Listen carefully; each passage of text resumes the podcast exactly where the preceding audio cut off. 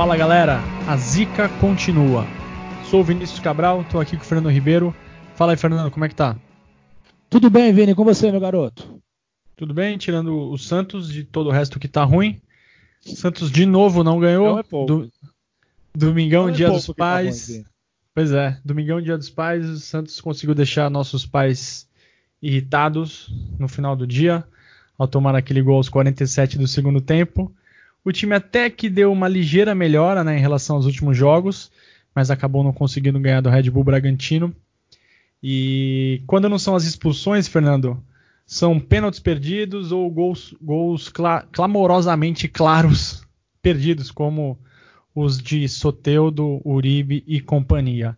Mais uma vez, o Marinho fez o gol do Santos em outro mini míssil aleatório.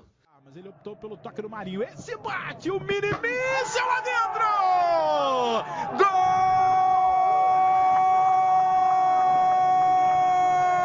Gol do peixe, do peixe, do peixão da massa do mini míssil!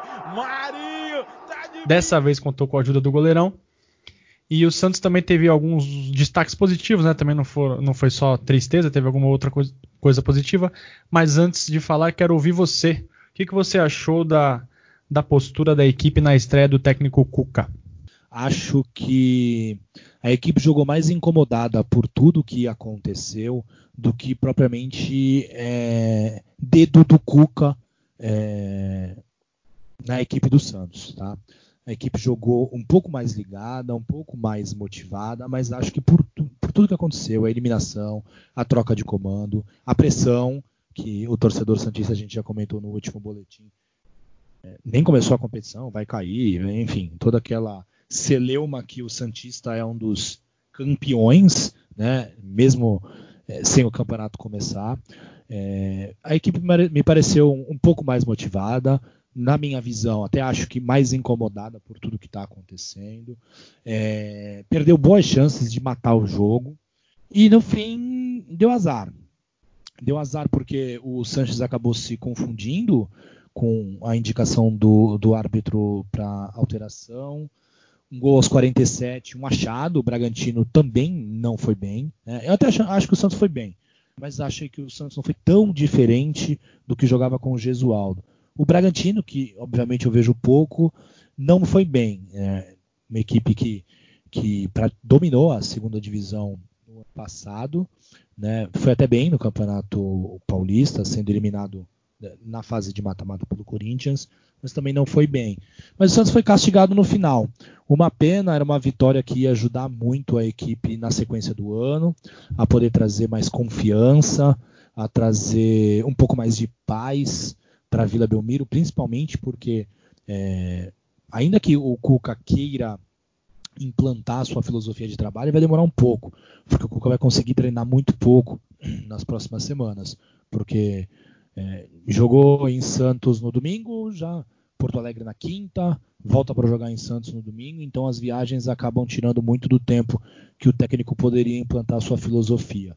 Mas, no fim das contas, a equipe criou chances, né?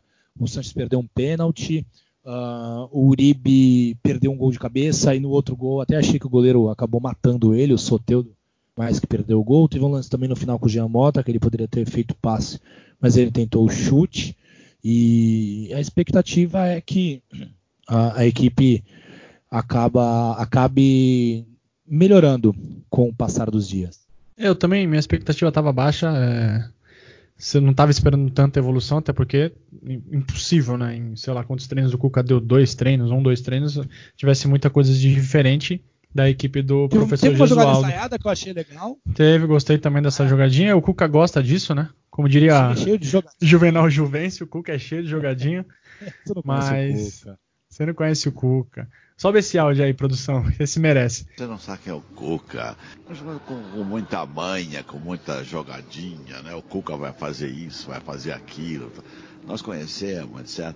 E eu achei algumas coisas, algumas coisas que, que algumas coisas ainda não melhoraram. Pituca e Sanches clamorosamente, de novo, usando a palavra clamorosamente, é, banalizando o uso do termo, muito abaixo da muito abaixo da temporada passada, né? É, O, Pituca não está conseguindo marcar nem apoiar. Pode perceber que ele está sempre correndo para trás. Ele está sempre não correndo se encontra, mal. Ele Não tá, se tá, tá no mal. E aí uma solução que seria colocar ele de volante. Também acho não é, não é justa com o Alisson, que está jogando bem. É o único que está ainda se sobressaindo no meio de campo. Ah, gostei do Vladimir. O Vladimir tão criticado nos últimos jogos. Ontem foi bem. Defendeu praticamente todas as bolas, menos a bola do gol. A bola, para mim, indefensável. Muita gente falou que era defensável, mas eu achei que era indefensável. O Alisson. Muita gente como- na frente dele, Vini. Exato, chute muito forte, rápido. Quando ele viu, a bola já estava quase lá dentro. É bem Exatamente. difícil. Nunca fui goleiro, mas não dá pra, pra achar que foi aquela foi uma bola fácil. Exato. Caio Jorge, gostei da movimentação. Agora, é, o Cuca morreu com três substituições por fazer, né? Ele só colocou o Uribe e o Jean Mota. Tinha mais três para fazer com essa regra nova, não fez. E claramente o time estava abaixo fisicamente no final do jogo e tinha gente para colocar, principalmente os jovens, que poderia dar um, um gás ali, uma fogueira. Não foi feito. E sobre o gol que você falou do Sanches, tudo bem, o juiz pode ter feito uma confusão ali na hora, mas o Sanches é um jogador de Copa do Mundo. O Santos não é um time de várzea. Os jogadores tinham que ter se atentado. Se o Sanches não tivesse no local, alguém tinha que ir lá cobrir ele, ou ele mesmo tinha que voltar. E deu no que deu. E como você falou, Fernando, esse, tempo- esse Campeonato Brasileiro não tem espaço para ficar lamentando, não. Jogou no domingo, quinta-feira já vai a Porto Alegre enfrentar o Internacional, às 19h30 no Beira Rio. Lembrando que no ano passado os dois times jogaram e foram 2 0 a 0 né? Então, e, e- e mostra muito o que é o equilíbrio desse confronto. Em 76 jogos na história, foram 27 vitórias para cada time, 22 empates e 94 gols feitos por cada time. O Inter, é- que é comandado pelo técnico Kudê, estreou com vitória por 1 a 0 contra o Curitiba no Paraná e poderá ter a estreia de Yuri Alberto. Veja só. Imagina só, Fernando. Não quero nem pensar no que pode acontecer. O que, que você espera da, da equipe para esse jogo no Sul, Fernando? Vini, para ganhar o jogo vai ter que fazer dois gols, tá? Porque a lei do ex é implacável e se Yuri Alberto jogar, a gente já sabe que a chance dele ir para a rede é grande. É, eu espero que, que a equipe demonstre a mesma vontade que demonstrou na partida de domingo contra o Bragantino. Eu espero que a equipe já comece a evoluir nas questões táticas. Acho que aos pouquinhos o Cuca vai tentar mudar algumas situações de jogo e tentar implantar o seu estilo de jogo, a forma como ele vê futebol. É, essa questão física, né, que até você citou é, na partida de domingo, eu acho muito difícil que o Santos consiga evoluir, tá? Porque jogou no domingo, tem uma viagem para Porto Alegre, então eu acho que essa questão física vai ser muito difícil o Santos conseguir melhorar o condicionamento físico do grupo, da equipe, com essa maratona de jogos e viagens. Mas uh, espero que o Santos volte com uma vitória. O Beira Rio geralmente é um território muito hostil para o Santos. O Santos geralmente vai mal no Beira Rio. Mas sem torcida se torna um campo neutro. Né? É, eu acredito que o Santos é, possa fazer uma boa apresentação e até ser muito importante uma vitória no Sul para recuperar os pontos perdidos em Vila Belmiro. Isso já pensando em se colocar na primeira metade e talvez nas primeiras posições do campeonato logo no começo. E espero que os jogadores que não têm conseguido render, principalmente os casos de Pituca e Carlos Sanches, voltem a apresentar o futebol que tanto nos encantou nos últimos anos. E eu torço para que essa retomada, principalmente desses dois jogadores que são importantíssimos para o time, já se inicie lá no sul do país, Vini. Verdade, essa questão que você falou, depois vamos até esperar umas 10 rodadas do campeonato para fazer um recorte melhor sobre campo neutro. Eu acompanhei algumas entrevistas dos jogadores e eles continuam frisando, ah, viemos aqui jogando fora de casa, conseguimos uma vitória. E é engraçado, campe no campeonato alemão, é, eu não tenho os dados certos agora, confesso, mas a, a porcentagem de vitória do visitante aumentou muito. Então, assim, de um lado a gente vê friamente de fora os números mexendo, mas o jogador dentro de campo talvez ache que ainda joga em casa ou fora de casa, né? até por questão de viagem, questão de jogar no seu próprio campo, na sua própria cidade. Vamos esperar um pouquinho para a gente fazer uma análise não só do Santos, mas do campeonato em geral para ver se esse número realmente mudou. Tem a questão, Vini, do gramado, tá? Então, por exemplo, o Santos sempre é, joga na, Vila Belmiro. E o gramado da Vila Belmiro é um bom gramado, facilita a troca de passes. Quando você vai jogar num outro gramado, que já não tem a mesma qualidade, ou tem um aspecto diferente, isso talvez deva ter algum tipo de, de influência, pelo menos nos primeiros minutos. Na partida inteira eu confesso que não, porque o jogador acaba se adaptando. Ou Talvez a grama artificial, né? Também. Também, no, é. Mas eu acho que a única. Baixada, Arena é, Palmeiras. É, isso, eu acho que, que talvez seja a única, a única mudança, assim. E, e o fator torcida que realmente acaba incentivando os jogadores não tem, então se torna muito parelho.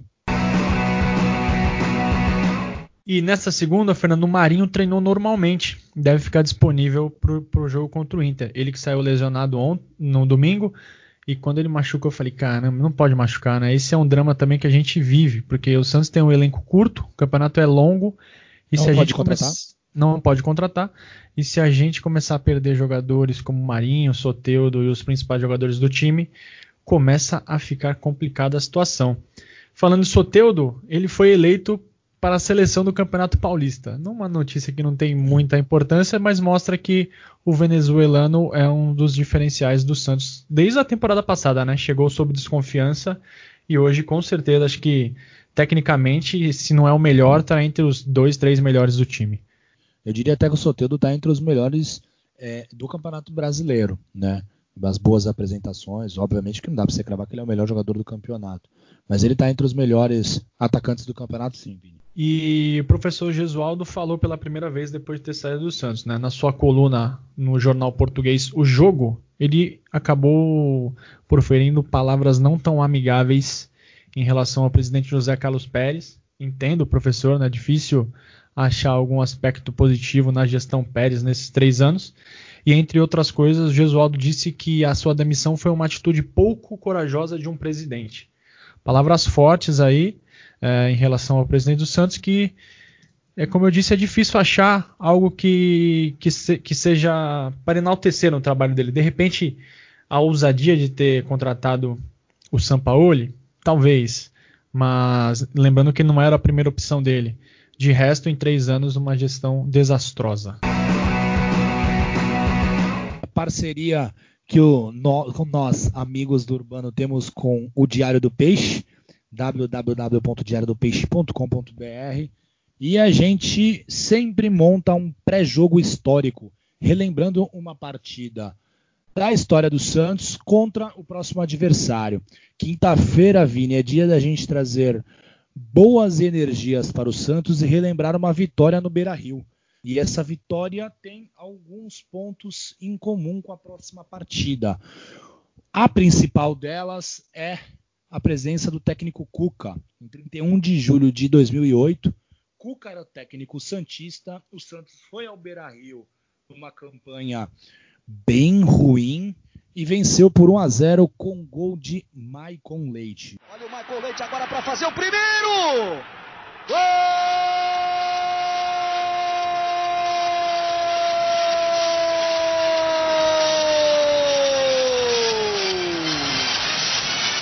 de Maicon Leite!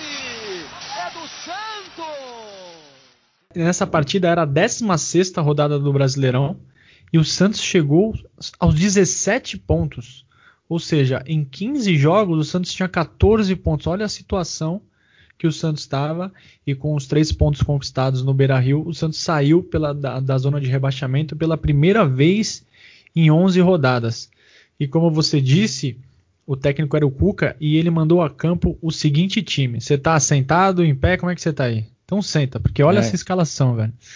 Tem Goleiro Douglas, a zaga era, era, formada por um trio com Marcelo, que hoje tá no Lyon, Domingão e Fabiano Weller com seu rabo de cavalo.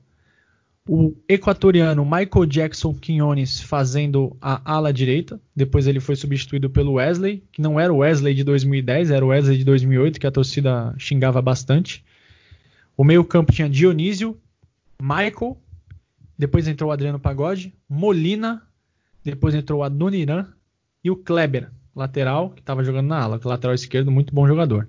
À frente tinha Michael Leite e seu ídolo Kleber Pereira. Ah, que, que dizer sobre esse time? Oh, assistir Kleber Pereira jogando sempre é fantástico. E nessa partida ele não foi para a rede. Quem foi para a rede foi o Michael Leite, que estava já se destacando muito e algumas partidas depois acabou tendo uma lesão gravíssima e ficou de fora da competição. E o Cuca tinha 12 jogos nessa partida contra o Inter, Vini, o Cuca tinha 12 jogos no comando da equipe e apenas uma vitória, que só aconteceu na sua nona partida. E a, passagem, a primeira passagem do Cuca como técnico do Santos foi bem é, ruim, né? O Santos chegou a perder de 4 a 0 para o Goiás na Vila, tomou 3 a 0 do Figueirense, tomou um 4 a 2 do Palmeiras no antigo Palestra de forma, nossa, triste. E o tanto que o trabalho do Cuca naquele ano de 2008 durou apenas dois meses e ele logo foi substituído, substituído pelo auxiliar Márcio Fernandes. E a campanha de 2008, apesar dessa vitória do Inter, que queremos muito que se repita na quinta-feira, o Santos chegou na última rodada do Campeonato Brasileiro com chances muito remotas, mas havia ainda chances de cair. E a dica que a gente dá para o pessoal, Vini, é que na quinta-feira acesse o Diário do Peixe e o nosso texto contando um pouquinho desta vitória santista no Beira Rio estará lá disponível para os torcedores poderem degustar. Isso aí, Fernando, também isso, essa, esses jogos para sempre, esse jogo contra o Inter, é um alento, né, para a torcida de hoje que o time hoje no papel, não estou falando de bola ainda, mas no papel o time de hoje é melhor que o time de 2008. E assim, vamos com calma, pessoal. O campeonato só começou, só temos um jogo. O campeonato começou agora, só temos um jogo. Temos estamos invictos, 30... invictos. Estamos na frente, por exemplo, do campeão do ano passado. Então, Sim. Então, o Flamengo que corre atrás do Santos. Se o campeonato terminasse hoje, o Santos estava na frente do Flamengo, Beni. E na Libertadores, possivelmente, não, acho que não está em quinto lugar, né? Talvez, depende é de quem S, ganha a né? Libertadores. A gente é S, né, Vini? É, e assim, o Santos está na Libertadores ainda. Então pode ganhar a Libertadores e jogar ano que vem, por que não? Sim, e quem a Copa quiser do Brasil, vamos ganhar tudo. Também acho. Vamos, quem, quem viver verá.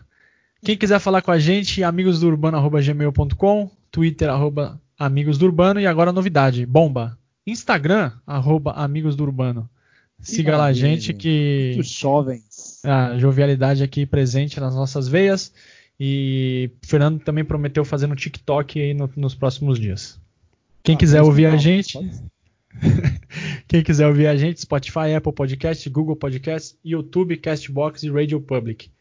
Um abraço a todos, a todo mundo que nos ouve e boa sorte ao Santos. Valeu! Até! Esse programa teve áudios do canal Premiere, da TV Tribuna e da ESPN.